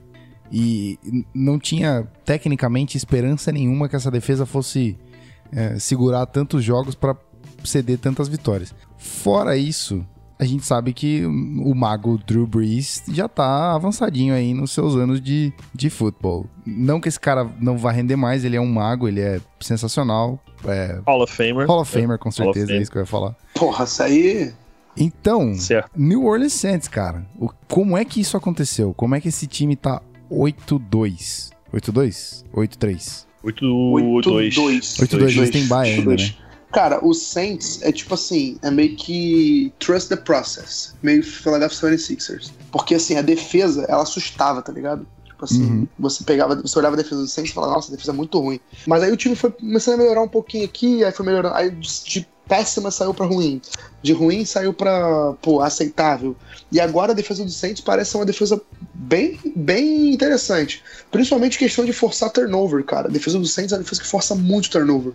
E do outro lado da bola, Drew Brees, Hall of Famer, como o PP falou. uma- um dos melhores calores do ano, com- candidatíssimo a calor ofensivo do ano, ainda mais com a lesão do, do Deshaun Watson, que é o Alvin Kamara, que veio de Tennessee. E, e, assim, eu, eu escolhi ele no Fantasy porque eu sabia que ele era muito bom. Porque eu acompanhava uns jogos de Tennessee e eu sabia que ele era muito bom. Só que eu não sabia que ele ia jogar tanto futebol americano. Cara, ele tá jogando demais. E, e aí você fala, ah, é titular do time. Não, o Mark Ingram tá jogando ainda mais. Sim. O jogo corrido do Saints tá funcionando muito bem. O, Isso, porra, o- o- Isso porque eles tinham o Adrian Peterson que não funcionou. Exatamente, exatamente. Eles começaram a temporada com o Adrian Peterson, dividindo bola com o Mark Ingram e o Alvin Kamara como terceira opção. Só que aí é o que fala, o cara tem que. O cara, o cara que tá na terceira posição, ele tem que aproveitar as chances que ele tem. E o Alvin Kamara começou a aproveitar, e o Adrian Peterson começou a cair de produção. Trocou, foi mandado embora do, do Saints para o Arizona Cardinals. E aí, cara, o Mark Ingram tá tendo uma temporada, acho que uma das melhores da sua carreira. Acho que. Eu tava vendo agora, eu tava vendo antes de, de gravar o podcast. Nos últimos cinco jogos, o, o Mark Ingram tem tipo 600 jardas corridas. No jogo contra o Bills, o Saints marcou seis touchdowns corridos. Isso é um número, na NFL de hoje, é um número muito assustador. Porque a NFL de hoje, é, na- na NFL de hoje, no Saints, é mais assustador ainda. Porque o Saints é aquele time que era tipo, o ataque era o Drew Brees e é isso. O Mark Ingram sempre foi um cara bem, bem regular, assim, um running back. Nunca foi algo, oh, meu Deus, um running back maravilhoso, embora tenha vindo do, do Universitário com bastante, bastante expectativa. Mas, assim, sempre foi um ataque muito ligado ao Drew Brees, né? E, assim, não que ele não esteja fazendo diferença, ainda está. Mas, nesse jogo contra o Bills, não precisou do ataque aéreo. O ataque terrestre foi. E o ataque terrestre continua. E, e o running back recebendo passe, o Alvin Kamara recebendo passe. Então, eu acho que o Saints virou da água pro vinho de uma maneira que ninguém esperava, da forma tão rápida que foi, né? Tipo, se o Saints tivesse, sei lá, 6, 4, beleza. Mas 8-2 é muita coisa. Só que eu coloco um porém nisso aí, eu ainda não confio nesse time do Saints para fazer uma campanha longa pros playoffs. Ainda acho que falta alguma coisa. Por exemplo, esse time do Saints, se não fosse uma virada contra o Redskins, seria perdido pro Redskins bem questionável em casa. Tomou 31 pontos do Redskins em casa, é um sinal de alerta para se ligar. Mas assim, foi um jogo também, né? Pode ser que tenha sido um deslize. Eu ainda acho que o time do Saints pode chegar vai chegar aos playoffs, vai competir, mas não sei se chega lá até, até o fim. Não sei se vai competir com tanta força. Mas... Você acha que nem final de divisão chega? Não, é, final, não, final de conferência acho que não chega. Acho que não chega. Final de conferência não sei se chega, não. Isso, Mas assim, é. o, Drew, o, Drew, o Drew Brees é muito forte em casa, né? Também eu não gosto de. E, e foi o que eu falei, quando, quando, quando, a gente costuma falar de quarterback Hall of Famer, eu não gosto de apostar contra eles. E se tem uma coisa que faz diferença em playoff, é quarterback. E se você pegar desses times que a gente falou, Vikings, é, é Rams, Eagles, nenhum deles tem quarterback. Então, tipo assim, pelo menos o Saints sai muito na frente em relação a isso, né? Porque o Drew Brees em playoff a gente sabe como é que é. Mas, mesmo assim, eu acho que. Eu, eu acho que falta, tipo, mais uma temporadazinha de amadurecimento para esse time ficar mais competitivo. Muito bem. E pra, e pra ti, Pete? É, assim, eu acho que essa defesa é, surpreendeu com o que ela tem feito. Ninguém esperava isso. Acho que o ataque tá dentro do esperado. Mas, mesmo, mesmo ok, tendo um jogo terrestre avançado, melhorado tudo mais, acho que a grande surpresa é a defesa, né? Mas aí a gente tem que parar e ver da onde esses pontos da defesa estão vindo. É, cedeu zero pontos pro Miami Dolphins, que não é lá essas coisas. Pro Panthers cedeu 13, né, porque o Panthers não estava encaixado ainda. Aí tinha cedido 29 pro Vikings, 36 pro Patriots, 38 pro Lions, 17 pro Packers com o Aaron Rodgers já lesionado, não lembro agora. Ou foi o jogo que ele lesionou, não sei. Acho que não. É, 12 pro Bears, que não é lá nenhuma surpresa. 10 pro Bucks, acho que já sem o James Winston. 10 pro Bills, nenhuma surpresa. 31 pro Redskins. Então, assim, onde eles cederam poucos pontos, foram times em que ou não estavam no momento bom da temporada ainda, ou que ninguém esperava que fosse meter muitos pontos mesmo. Né? Essa é a grande verdade. Então, assim, essa defesa eu ainda não confio plenamente nela, não. Acho que ela tem que encarar um grande desafio, como vai ser essa semana agora vão encarar o Rams em Los Angeles. Acho que esse é um jogo para essa defesa mostrar é, para que veio. Depois é Panthers em casa, com Panthers voando baixo, mostrar para que veio. Falcons fora, né? mostrar para que veio. São três grandes desafios que a defesa vai ter agora em sequência. Acho que agora que eles vão ter que provar se essa defesa realmente veio para acelerar o ataque ou se foram grandes coincidências de enfrentarem é, equipes em que ofensivamente não estavam produzindo muito bem na temporada. Eu, eu, eu também não confio nesse Saints ainda para, por exemplo, chegar à final de conferência. Eu acho que é um time vai, vai disputar essa, é, essa divisão, né? Acho que esse jogo em casa contra o Panthers, é, na, sem essa semana agora, na próxima, vai ser fundamental, porque se eles perdem esse jogo e o, digamos que os dois vençam essa rodada agora e o Panthers bate o Saints na outra, os dois vão empatar com 9-3 no record. Uhum. E aí, meu amigo, é cada um por si até o final do ano, basicamente, né? É, então acho que vai ser interessante isso aí. Essa divisão está em aberto ainda. Se eles perderem, vão para Wild Card. E aí, meu amigo, Wild Card jogando fora contra quem quer que seja: Eagles, Vikings, Rams, Seahawks, etc. Panthers, para mim, eles não têm chance. Teria que ser jogando em casa mesmo e bus tentar buscar pelo menos um number 2 seed. Acho que esse é o caminho para Saints. Porque o number 2 seed eles já conseguem cair direto na rodada divisional e tomam a vitória de chegar na final de conferência.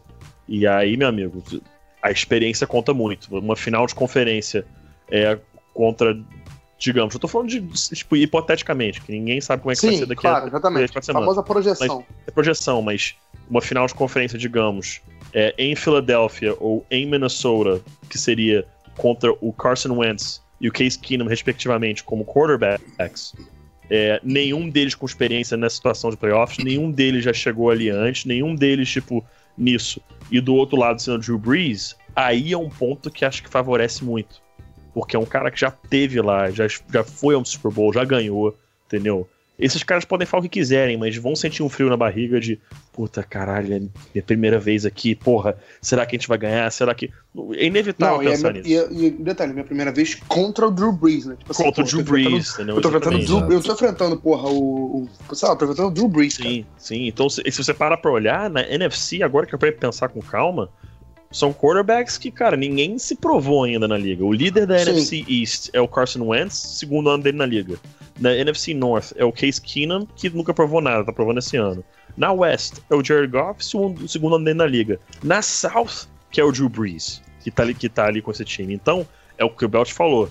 Na hora de, de você apostar, você tende a, a, a ficar do lado do cara que já provou alguma coisa na carreira, que é o Drew Brees. Então, isso pode ser o grande ponto forte pro Saints chegando agora mais pro final da temporada, se eles conseguirem uma boa seed dos playoffs e forem encarar essa molecada que tá jogando de quarterback, ou no caso o Case Keenum, que é um cara que tá jogando dentro do sistema, mas todo mundo sabe que não é um super quarterback, pode ser esse aí o caminho do Saints, mas ainda assim eu acho que eles vão enfrentar alguns problemas e agora nessas próximas três semanas. São três times com três ataques interessantíssimos. Muito bem. Isso aí. Eu acho que de NFC a gente fecha aqui, fecha a conta. Saints. É, Eagles, Vikings, Rams e Saints. Eu não sei necessariamente nessa ordem quem é o destaque mais É, impressionante. É, exatamente. Não dá pra, não dá pra dizer assim. Na NFC rolou um, tur- foi um turnover geral, né? Os times que estavam bem não Sim. estão indo tanto, quem se esperava não estar pronto para disputar ou que tinha algumas falhas tá, tá voando baixo. Mudou muita coisa na NFC, né? Agora na NFC nem tanto, mas nesse aspecto que a gente vai falar agora mudou sim. É. Então, já que a gente vai passar a bola pra AFC, a gente tava falando de quarterback experiente, certo? Agora a gente vai falar de quarterback que. Meu É amigo. experiente, mas de outra forma, né? Ruim. Meu, é, quantas experiências ruins, né? Exatamente. Vamos falar de Jacksonville Jaguars, que tá impressionantemente voando, cara. Tem o backfield, se não o mais, um dos mais competentes dessa liga. E aí? Cara, se, se me permite, eu, eu preciso primeiramente falar que, enquanto o seu quarterback é Blake Bortles, eu não confio em você ser campeão de absolutamente nada. Vamos começar Perfeito, por aí. Tá? perfeito. Vamos começar por aí. Um cara, que, é, um cara que tem, beleza, 7 e 3 na temporada, mas 58,4% dos passes completos, 12 TDs para 7 interceptações, 6,6, repito, 6,6 de média de, por passe tentado, 208,4 jardas passadas por jogo. E, dos, e das sete vitórias, apenas uma delas veio de um fourth quarter comeback. É, eu não confio nesse time para ser campeão. Eu vou começar por aí, porque com Blake Bortles não dá, tá? Não dá. É, eu acho que esse time tá literalmente one quarterback away de ser tipo top 3 favoritos a ser campeão. Concordo. Por exemplo, o que eu queria muito ver, muito ver, não é pouco não, muito ver. Kirk Cousins indo pro Jaguars na próxima temporada. Nossa E se o. Kirk Cousins fosse pro Jaguars e o Jaguars tem cap space pra isso, cara, é, é cont- contender imediato. Do dia pra noite é contender brabo, tá? Brabo, brabo. Que é isso, meu amigo? Eles cedem 14,1 pontos por jogo. Cara, é só você não fazer cagada. É só você não É. fazer cagada. É só você É não fazer cagada. basicamente isso. Cara, é é você fazer 15 pontos por jogo que você ganha, em média. Eles estão fazendo 24,5. Com ataque que conta com. Porra, é. Claro, tem as lesões, né? O Allen Robinson se machucou, Michael Rivera tá machucado, porra, Michael Bennett machucado, Alan Hearns tá doubtful pra jogar, Marquis Lee e Martelos. tal, Leonard Fournette, Martelos não. é o É, o Martelo. é Não, Martelo não. Como é que é o. Você falou Michael Bennett? Não é Michael Bennett, é o. Michael Rivera. Mas tem, tem, Não, tem, um, é, tem, um- Michael- eles têm uma, uma- o Bennett, um defensive tackle Bennett também, mas é, tem o Michael Ah. Rivera que é o Tyrande. Desculpa, desculpa, eu me comuniquei de uma forma bem, bem ruim aqui. Porque eu, eu li ele querendo falar, do, querendo falar Rivera porque eu li o nome dele, mas viajei. Mas, cara, é um time que saudável. Cara, Leonard Fournette, porra, Marcus Lee, Alan Hearns, Mercedes Lewis, Didi Westbrook, é, Alan Robinson. Cara, é um time que saudável é só botar a bola na mão dos caras. E o Kirk E sem Cousins contar é exatamente ofensiva, isso. né? Sem contar a linha ofensiva, que tá jogando bem. Que melhorou muito Cousins bem. Melhorou muito. É exatamente isso. Um quarterback que tem que jogar dentro do sistema. Então, eu digo isso. Eu acho que um possível destino do Cousins, caso ele não é, resign com o Redskins, é o Jaguars. Mas isso aí são outros 500. Vamos falar do Jaguars. Cara, essa defesa, cara, uma coisa muito linda de se, assistir. Muito linda. Elite. Eu sou fã. Eu sou fã de carteirinha do, do Telvin Smith, do Miles Jack, do. Cara, o Jalen Ramsey, o, o trash talk dele on point ao extremo. É uma coisa assim, surreal, cara. O trash talk dele não tem igual. Não tem igual. O cara é um ídolo do trash talk. Eles ainda. Cara, vamos lembrar do seguinte: eles ainda têm agora o Marcel Darius, tá? Ainda tem o Marcel Darius. Eles têm Yannick Ngakwe, que tá com 9 sacks na temporada. O Sim, Campbell. dá. Eu ia falar. Gosto total. Tá, dis- tá dispu- tá disputando o Defensive Player of the Year. 11 sacks e meio, tá? 11 sacks É. e meio. É quase tá mais um sec por jogo. É, Dante Fowler, que todo mundo falou que não ia ser mais nada, tá com 6 sacks e meio, tá produzindo. Entendeu? Cadê interceptações aqui? Interceptações. AJ Bouye com 4. É, Sean Gibson com 3. Telvin Smith com 3. Entendeu?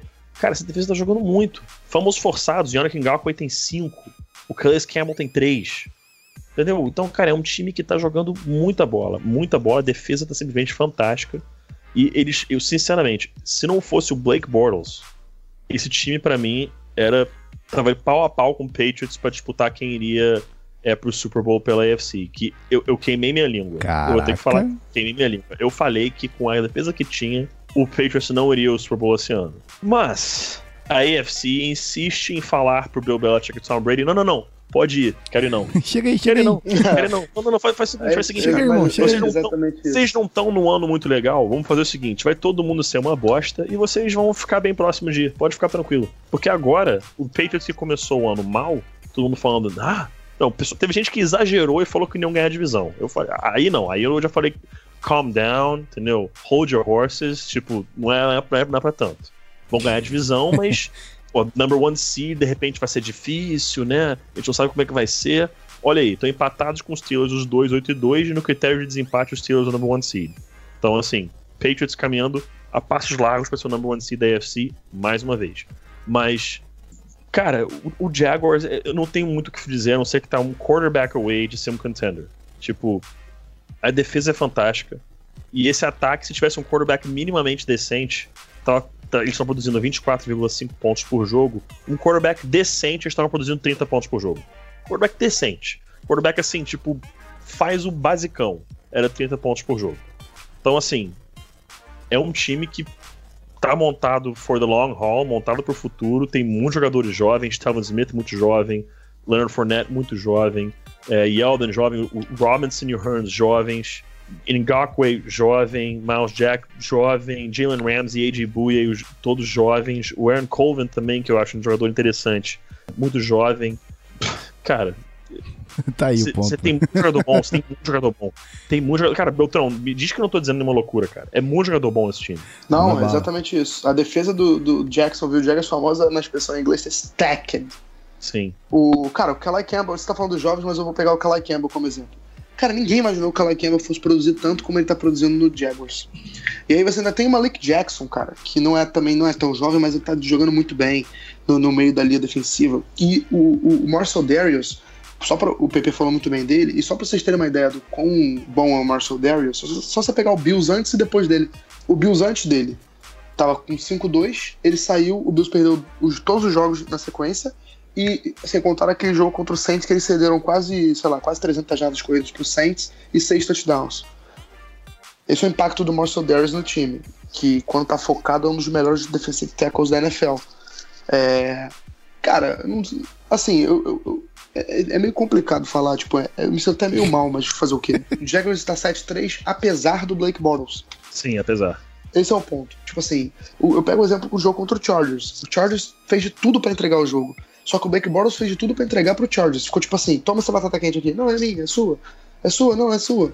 Porque o Chargers teve duas, duas interceptações no último período do jogo, mas aí conseguiu um fumble, conseguiu sofrer um fumble, defesa do Jaguars conseguiu aparecer, e depois o time correu três vezes com a bola, com o Jaguars com três tempos pra pedir, e isso ficou na linha de 10 jardas. E aí o punch do, do Drew Kaiser não foi bom, e, o- e o Jaguars conseguiu ficar numa posição de campo boa para poder empatar o jogo. E na, na prorrogação, o Jaguars conseguiu ganhar o jogo. Então, tipo assim, se, o- se fosse contra um time um pouco mais competente para terminar jogos, o Jaguars tinha perdido essa partida. E é um exemplo, sim, um exemplo de um time um pouco melhor na NFC. Então, eu, eu acho que realmente foi o que, foi o que o Pepe falou. Projetar esse time para competir por título, ainda acho que o Blake Bortles atrapalha demais esse time. E, e então, se você colocar o Kirk Cousins como uma possibilidade, é uma possibilidade real, muita gente fala disso, aí ele leva esse time de patamar. Só que, cara, a defesa do Jaguars é muito boa. Essa dupla AJ Bouye e, e Jalen Ramsey é É brincadeira. a melhor dupla. É a melhor dupla, É a melhor- dupla da liga. Dupla da liga de corners Cara, é a melhor disparado. Dupla de- disparado. Dupla, dupla de. Cousins é a melhor. E, eu- assim, e olha, e, olha, e olha que eu sou torcedor do Broncos e tem Chris Harris Sim, Jr. E Aqib Talib. Mas não dá. AJ Bouye o- e Jalen Ramsey são a melhor dupla de corners. É, ponto. ainda, tem o Blad, ainda tem o Bradley Roby aí, nessa brincadeira. Enfim. Não, é, se for falar de trio, aí a gente conversa, mas dupla, É, não, então, eu sou, eu sou torcedor do Chargers. Eu posso falar que meu, meu trio também não fica muito atrás, não, tá? verdade. é Casey verdade. Hayward, Casey Hayward, Trevor Williams, que é um monstro, e o meu querido. Cara, esse, esse terceiro que é o um monstrinho, um tal de Jason Verrett que joga quase nada. É, não, e ainda tem o Desmond King, que foi draftado Sim, esse ano, que tá jogando que é, muito que é bem. É excelente prospecto, eu gostava muito dele. Muito eu dele. também, era muito fã dele. Mas enfim, isso é outro papo outra hora. O Jaguars. cara, co, é, cara você tá extremamente pela, convidado para vir aqui falar do Chargers dessa forma, tá? Você tá extremamente convidado. Eu, amo, por favor, eu gosto muito. Eu, a, gente, a, gente, a, gente, cara, a gente pode fazer um podcast só clubistando uma vez. Não, exatamente. Pode... O tema do podcast, do podcast é clubistar e deixar de, o papo de... rolar e ver, o que, vai dar. Exatamente. Defenda seu clube até a morte, é isso. Mas enfim, cara, eu acho que esse time do Jaguars é, um, é assim, quando a gente vê o, o, draft do Jaguars ano passado, você olhou, você olhava o draft e falava, cara, esse time não pode dar errado. É muito jogador bom, cara. É muito uhum. jogador bom. Tipo assim, no draft do ano passado foi Jalen Ramsey e Miles Jack. Dois jogadores que são titulares hoje. O Miles Jack era um prospecto fantástico, só que estava machucado na época do draft ano passado, caiu para segundo round, por isso foi cair no colo do Jaguars. E o Jaguars brilhantemente escolheu. Hoje ele é o líder de tackles do time entre os linebackers. O Jalen Ramsey, foi o que o Pepe falou, além de ser um grande jogador, cara, ele me lembra muito assim, obviamente guardadas as devidas proporções. Eu sei que você vai falar, eu sei que você vai falar. Ele, ele parece, muito, ele parece muito Dion Sanders, cara. Perfeito, perfeito, perfeito. cara, ele. Primeiro não, que ele não, não, não o jogador, mas o trash é talk. É isso, tipo... exatamente. Hum. Primeiro, que, primeiro que ele é de Florida State. Os Sim. dois são. Segundo que os dois são. Quer dizer, o Dion Sanders muito, num nível muito superior, mas o Jalen Ramsey, quem sabe, pode chegar lá. Mas eles eram shutdown corners. E terceiro por causa disso, cara, por causa desse trash talk. Cara, o Jalen Ramsey entrou na cabeça do AJ Green, cara, fez o AJ Green perder totalmente a cabeça. E se o juiz fosse. Sim, e se o juiz fosse, se o juiz fosse homem. Que não tem igual, cara. Exatamente. E se o juiz fosse, se fosse decente, ele não expulsaria o Jalen Ramsey, porque o Jalen Ramsey não fez nada pra ser expulso. É que perdeu a cabeça foi o AJ Green é totalmente. Porque, né? é, porque, é porque, é porque, é, é porque é, muito, é muito difícil o juiz conseguir né, fazer isso, né? Tipo assim, dois caras na porrada, sim, por mais que sim. um tenha só batido e o outro só tenha apanhado, é muito difícil um outro ficar em campo. Mas enfim. É, cara, aí você tem o Telvin Smith, cara, também de Florida State. Cara, ele é um linebacker muito veloz, cara, muito bom jogador. Você tem o Dante Fowler, que foi o que o Pepe falou, muita gente depois da lesão dele no joelho achou que ele não ia render nada na NFL, já teve uma temporada boa no passado, esse ano tá jogando ainda mais, produzindo bem. E é o que eu falo, né? Toda defesa, quando tá jogando bem, todo mundo produz, abre espaço para todo mundo aparecer. O Kelly Campbell entrou como uma luva nessa defesa, candidato a Defensive Player of the Year. Enfim, eu acho que o maior problema do Jaguars hoje é o teoricamente mais fácil de resolver, né? Para um time que tem cap space, é só oferecer um salário pro Kirk Cousins e é contender na hora. Eu acho que esse time do Jaguars ainda vai dar muito trabalho no futuro. É só você ver, cara, no Madden, qualquer pessoa que joga franchise mode no Madden na AFC, o Jaguars dá trabalho. Tô mentindo, PP? Todo então, cara, todo então, então eu, vou, eu vou me citar como exemplo, porque eu fiz isso. Eu peguei o Jaguars, tá? Tipo, nesse novo Madden, eu peguei o Jaguars. No primeiro ano fui de Blake Bortles, porque não tinha opção. Eu fechei o ano, sei lá, tipo, 9-7, um negócio assim, 10-6, algo parecido. No próximo ano, cara, cortei o Blake Bortles na hora, dane-se, não tô nem aí. Catei um, catei um mobile quarterback, eu fiz trade up, mandei, sei lá, 3 first round picks, subi pro top 5, peguei um mobile quarterback da vida aí. E, cara, no segundo ano dele na liga, eu fui campeão. Aí. No segundo ano dele na liga, eu fui campeão. Fui campeão assim, fechando 14-2, um negócio assim, tipo.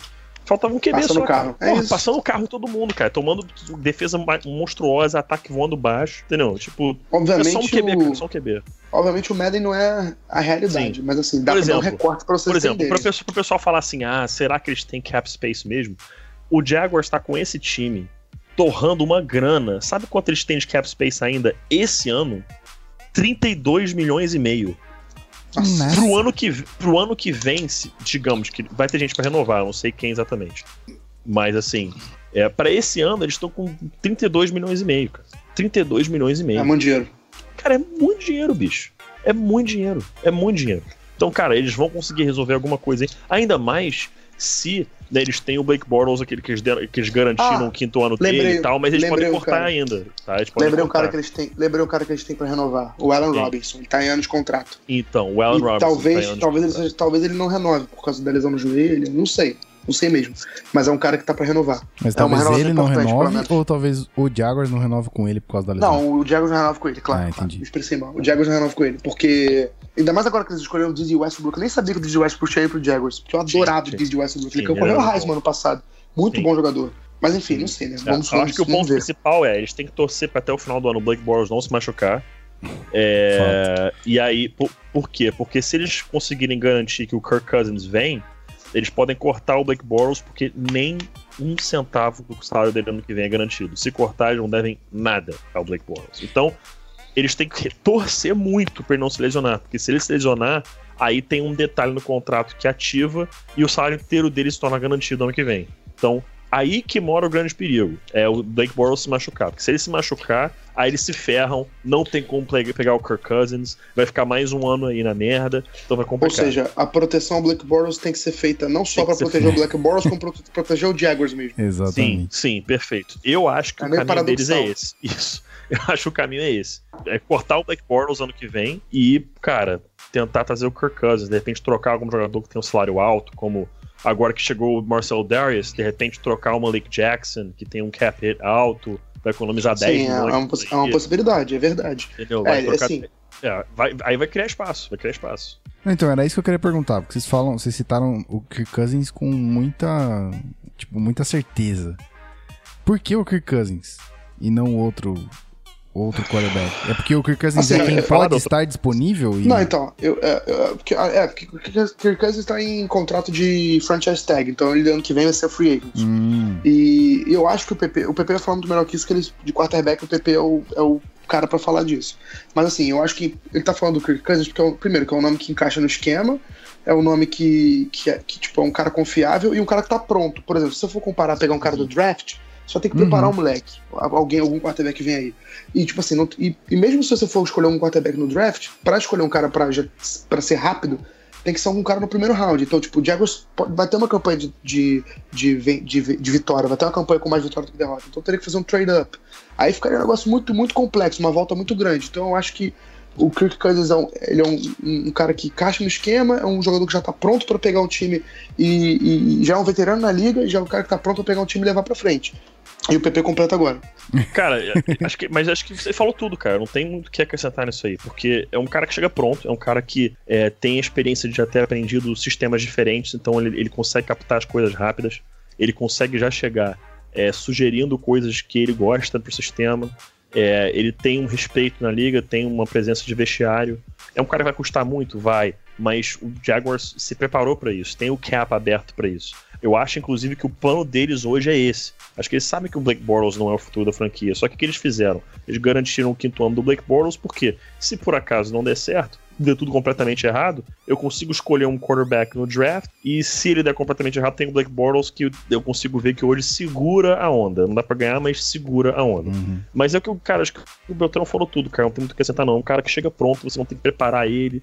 Calouro, cara, nunca, nunca um quarterback calouro foi campeão na NFL. Então, assim, cara, o melhor caminho hoje é ter um cara pronto. Um cara pronto para chegar e, e, e, liderar seu time é, é, é pro título. Não tem muito o que acrescentar, não. Muito bem. Então, watch out, uh, Washington Redskins. Fiquem, fiquem espertos aí.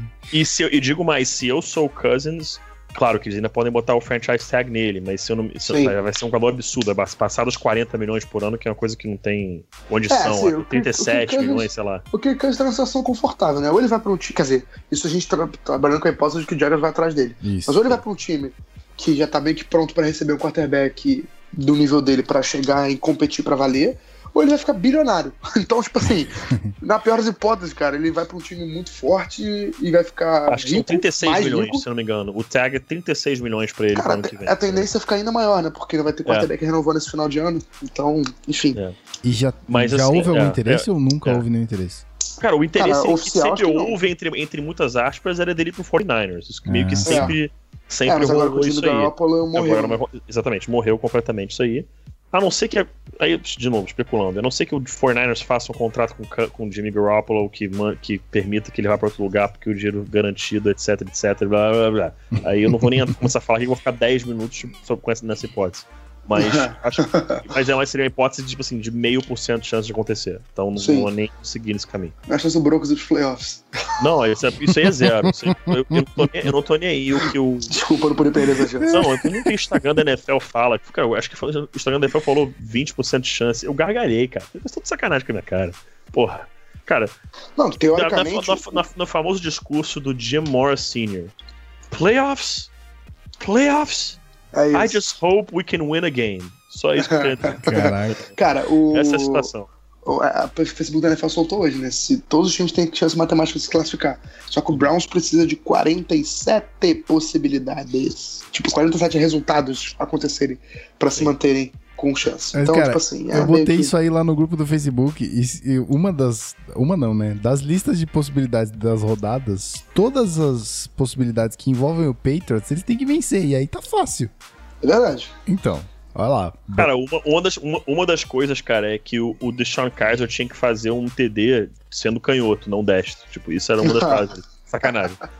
Caralho. É o, é o nível da possibilidade do Browns. Mas, é, cara, sinceramente, eu acho que é uma coisa que todo mundo tá especulando. Mas, por exemplo, no caso do, do 49ers, a galera só errou o nome. Só errou o nome, porque todo mundo tava falando assim: não, o 49ers deveria trocar pelo Kirk Cousins Uhum. e trazer ele pra cá e garantir um contrato longo. O pessoal só errou o nome. Eles fizeram uma troca, mas pelo Jimmy Garoppolo, que todo mundo falava Sim, que ia pro Brown. exatamente. Mas a- aconteceu o que todo mundo esperava, só erraram o nome. Não, então, só, só completando, Jimmy Garoppolo tem tudo pra ser o franchise quarterback do É. 49ers. Isso. Uhum. E agora, cara, tem um outro detalhe interessante, tá? Dois detalhes interessantes. O Alex Smith pode potencialmente ser cortado do Chiefs no ano que vem. Sim, e, o Drew, Patrick e, o Drew, Mahomes. e o Drew Brees vai virar free agent. Nossa, eu duvido, é que, eu duvido, eu duvido que ele saia de New Orleans, tá? Duvido. Eu também acho Mas- dificílimo. A Do relação jeito que ele tá- tem com a cidade que é tá bizarra. indo- é, do jeito que tá indo agora, ele deve renovar o contrato. Mas, cara, do jeito que o Jaguars tá montado, se não der pra ser Kirk Cousins e o Alex Smith for cortado, meu amigo, tá fantástico do mesmo jeito, cara. Porque o Alex Sim. Smith, qual que é a melhor característica do Alex, do Alex Smith? Ele Game não manager. cede turnovers. E aí, disso que o Jaguars precisa. É um cara que não vai fuck it up. É um cara que vai só fazer o necessário. E, meu amigo, Sim. tá ótimo. Beleza. É, e assim, e você, se você pegar no nível, no nível de competitividade mais alto que é o playoffs, o Alex Smith é muito mais provável do que o Kirk, do que o Kirk muito mais Cousins. provável. Muito mais provável. Muito Então, mais assim, renda- você ainda tem uma experiência de playoff maior. Tudo bem que o Kirk Cousins pode entregar mais, ele é um cara mais talentoso como quarterback passador mesmo, mas no geral, o Alex Smith tem entregou mais em playoff. e Muito esse mais. ano tá entregando muito, né? Então, Sim, esse ano o começo da temporada dele foi de MVP. então é Sim. aí. Foi de MVP. Foi de MVP, tá certíssimo. Então, meus queridos, prestem atenção, tá? Se a gente tá falando que o Jaguars tá nesse naipe já sem um quarterback decente, imagina com, certo? Eu vou, eu vou É isso. É exatamente isso. Um quarterback de competir pelo título. É isso aí Como que eu ia falar. Como eu ia, eu ia citar Pedro Pinto aqui e dizer que eles estão a one quarterback away from Super Bowl, talvez, não sei. Cara, one quarterback away de, tipo assim, final de conferência com tranquilidade. É, É isso. então, com muito bem. tranquilidade. Até porque a competição na UFC, pff, Tá moleza, né? exatamente.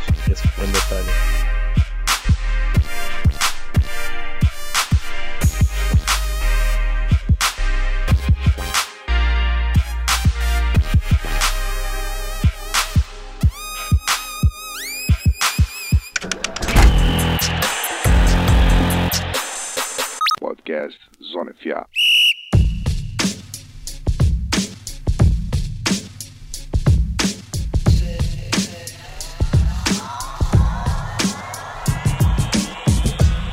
Bem, querido ouvinte, discussão maravilhosíssima hoje aqui, em trazer Guilherme Beltrão para encontrar Pedro Pinto e, e conversar sobre contenders. Cara, que, que dia maravilhoso, que noite maravilhosa é essa. Estamos indo dormir quase uma hora da manhã, mas estamos felizes, ok? certo, meus Gostamos, amigos? gostamos. Certíssimo. Então tá bem. Bom, é, a gente já falou bastante, então acho que é só aquele tchau curto. Só dizer pra você, meu querido ouvinte do Zona FA, que a gente tá no Apoia-se e você não pode deixar de avaliar a possibilidade de nos apoiar. Então é apoia.se barra canal Zona FA. E fazendo o papel do Rafão aqui, antes de passar a bola pros nossos queridos darem o tchauzinho, entra lá no iTunes, faça a sua avaliação. É, segundo o Rafão, usuário de iOS, tá fácil de fazer a, avaliação ali pra dizer que a gente é bonito, pra dizer que a gente faz um podcast muito bom, ou até mesmo pra dizer que a gente faz um podcast muito bosta, mas você pode deixar cinco estrelas falando que é muito bosta, certo? não tem problema. E tenta aí também, é, se você usa outro aplicativo que não o iTunes, que não o Podcasts, tenta aí avaliar a gente se tiver avaliação no seu aplicativo. Sei lá que aplicativo que você usa, digita lá, ó, os caras são bons, certo? Ou os caras são bonitos, sei lá. Beltrão é bonito, você sabe disso. Beltrão é mais bonito que o Rafão, tá Nossa aqui, senhora. Não, não sou. Tanto que no, na na nossa pauta eu botei entre parênteses impossível letra maiúscula. Falando aqui da pauta rapidinho, o Rafão é um, é um, é um cara, né, sagaz. Ele botou aqui assim, ó, jabá... É um jabazeiro nato. É, jabazeiro, jabazeiro nato. nato. Ele botou assim, jabá programado em roxo e amarelo. Então você já imagina o que que vem. Aí, eu vou tentar imitar o Rafão aqui, ó. Você é escroto, tá? Poxa, mas vocês não vão falar. Vocês não, né? Vocês não falam assim. Vocês não vão falar do sucesso do Vikings no programa com o senhor Rafão? A resposta. Não fique triste, amigo. Você pode escutar o Rafão falando do Vikings toda semana no Vikings Brasil Podcast. Skol. Perfeito. Eu, eu quase, se eu, fechei, se eu fechei o olho aqui, achei que fosse o Ravão. É, é, quase não, porque se fosse o Rafão, você ia ter uma voz um pouquinho mais Só impostada. faltou aquela, só faltou aquela risada. Falta risada, falta risada. Dele. não tem nem como imitar, cara. É não- é, Não tem, não tem. A, não dá. a é dele, risada é dele, é dele. orgásmica do Rafão não tem nem como imitar. Mas é isso Aliás, aí, eu, eu, voto, eu voto da risada dele ficar fixa aqui como se fosse uma sirene do clube. A gente grava e deixa a risada dele aqui. Cara, sério, na moral, essa foi disparada a melhor ideia da história desse podcast. Disparada. Disparada. Vocês- cara. eu não sei se vocês Disparada. acompanham o Nerdcast e afins. é, tem uma história que ronda o Nerdcast que a galera bota a risada dos caras, é, mesmo quando eles não estão no pro- nos programas, assim. Tipo, sempre, sempre rola a risada do 3D, É do isso. Expor. Então eu vou, É eu vou gravar a risada do Rafão e vou botar ela aqui quando a gente estiver rindo. Precisamos disso, precisamos disso. E aí vai ser muito legal. Muito bem. Cara, quanta besteira. Ai, gente, muito obrigado por vocês estarem disponíveis pra gravar comigo. Pra gravar com a gente, né? O Zona FA é feito com vocês. Muito obrigado por vocês terem aceito o convite aí. Estarem gravando até uma hora da manhã nesta quarta-feira. E amanhã tem rodada de Thanksgiving. Eu espero que você esteja ouvindo isso antes, mas não sei, não garanto. É Isso aí. É, vou deixar pro convidado aqui. Primeiro, tchauzinho. Guilherme Beltrão, meu querido, se despeça, faça aí jabá, faça aí o que você quiser fazer. Só, que só queria dizer que estamos sempre com saudade, sempre que você quiser aparecer, você é muito bem-vindo. Ah, que amor, cara. Eu adoro quando sou muito bem recebido aqui.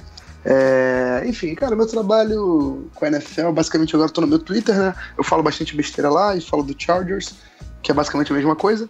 É, G Beltrão NFL. Assim. É, enfim, eu tô muito nervoso pro jogo de amanhã. No caso, a gente tá gravando na quarta-feira, véspera do jogo de Thanksgiving. O Chargers joga contra o Cowboys em Dallas, valendo a temporada.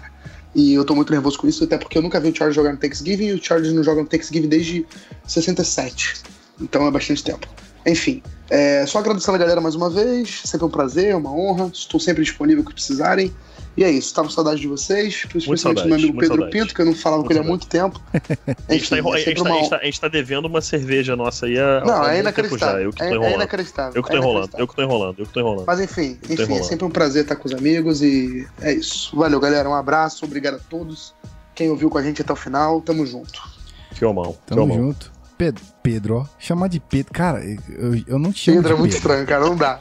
Eu não te chamo de Pedro, em momento nenhum. Ou é, Pedro. pô, me, chama- me chamar de Guilherme já é Pete. estranho. Pedro não dá. É por isso que às vezes É, eu, é, eu é, fico sei, relutante. eu sei que é a única, a única vez que é tipo o, o- só o primeiro nome é quando é Pete. Ou é- depois é Pedro Pinto ou é PP. Tipo, É, exatamente. Pedro só eu, eu até eu reconheço já que é estranho. Não, por isso que eu fico relutante em chamar Guilherme de, de Guilherme Beltrão de Guilherme Beltrão. Ou é Belt, ou é Beltrão. Big É Belt, cara. Ou é pra mim o predileto é. Big Belt. O Exatamente. predileto é Big, Big. Assim como eu sempre falo pra todo mundo que me chamar de Guilherme, é só minha mãe quando ela está extremamente puta. Nossa, você não é Guilherme nem a pau, velho. Nem a pau, cara. Nem a pau. Então, É Gui. É o que, sei lá, Guilherme não dá, cara. é o famoso arroba dela, Coleta. Famoso, famoso Kim. Exatamente. Então vamos lá. Pete, a.k.a. Pedro Pinto. A bola é sua. Faça aí seu, seu jabá, faça seu, seu tchauzinho, maroto ou É. inútil. Aperta o botão que você quiser. É, então, é, falar aí pra, né, claro, é, agradecer mais uma vez o menino Guilherme Beltrão, que saudades que eu tava de ouvir essa voz maravilhosa. E. Estelmão, se tô sentindo saudade de escutar essa voz do meu ponto, hashtag muito triste nesse momento. Nossa. É, bons, bons tempos, cara, bons tempos, bons tempos. Vamos voltar. A gente fez. É, vamos voltar, um dia volta. É, chamar a galera aí pra conhecer o trabalho lá do On The Clock Brasil. Tô um trabalho com o Felipe Vieira lá do Pentas Brasil, o David Chodini, que, aliás, eu preciso mandar aqui, a gente vai gravar amanhã também, mas eu vou falar aqui agora um parabéns imenso pro David, que é o head coach do Corupá Búfalos. Ele foi campeão da Copa Sul 2017 em cima do, do Porto Alegre Pumpkins, 14 a 13, bloqueando um extra point, faltando 40 segundos no jogo, meu amigo. Meu Isso Deus. que é jogo emocionante. Irmão, Clutch para, as fuck. cara, clutch demais. E detalhe, foi o centésimo jogo dele como head coach. O cara foi campeão no centésimo jogo como head coach.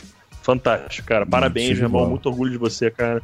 É, chamar o pessoal para conhecer esse trabalho nosso, ontheclock.com.br. Em todas as redes sociais é ontheclockbr.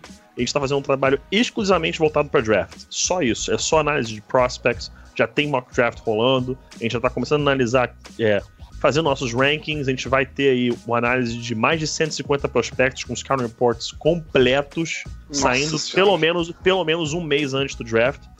Então podem ficar tranquilos com relação a isso. O trabalho vai ficar bem bacana aí. É, então convidar vocês a conhecer isso aí. Para quem não me conhece nas redes sociais, é, no Facebook e no Twitter é arroba ou barra coach Pedro Pinto. É, Instagram também, para né, chamar aqueles likes da galera, né? Porque se Meu sabe. Deus do céu.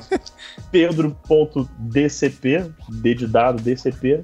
É, e é isso, cara. Eu, eu- e- e vocês sabem até, mas eu ainda não posso falar nesse podcast. Eu vou ter que falar só no próximo. Aguenta. Tem uma aguenta notícia, firme. muito, tem uma notícia muito bacana aí que, que, que rola na minha vida que vai oficializar semana que vem, então eu ainda não posso falar. Mas quando oficializar é uma coisa que, cara, pra quem durante 20 anos da vida aí amou esse esporte e sempre quis trabalhar com isso, eu tô, tô muito feliz de ter alcançado isso na minha carreira. Mas Hashtag eu já sabia. é, é. eu vou anunciar. Semana- No próximo pod- podcast já, já estará anunciado. Então, aí eu vou, eu vou ter que dar uma cornetada ao nosso querido ouvinte. Porque se o nosso amado e competente ouvinte fosse lá, apoiasse a gente e a gente conseguisse a meta de podcast toda semana, na semana que vem a gente voltava falando com exclusividade que, né, Pedro Pinto tem uma notícia muito importante. Mas. Eu tenho certeza que Pedro Pinto vai divulgar isso em suas redes sociais, porque é mais que merecido e necessário. E aí você ouvinte só vai saber se acompanhar o Pedro, porque senão a gente só vai dar duas semanas depois a notícia atrasada. E aí, a culpa é sua. Parabéns. o cara ficou pistola, né? full pistola aqui. Called out os fãs. brincadeira, brincadeira. Querido ouvinte, não, não fique bravo.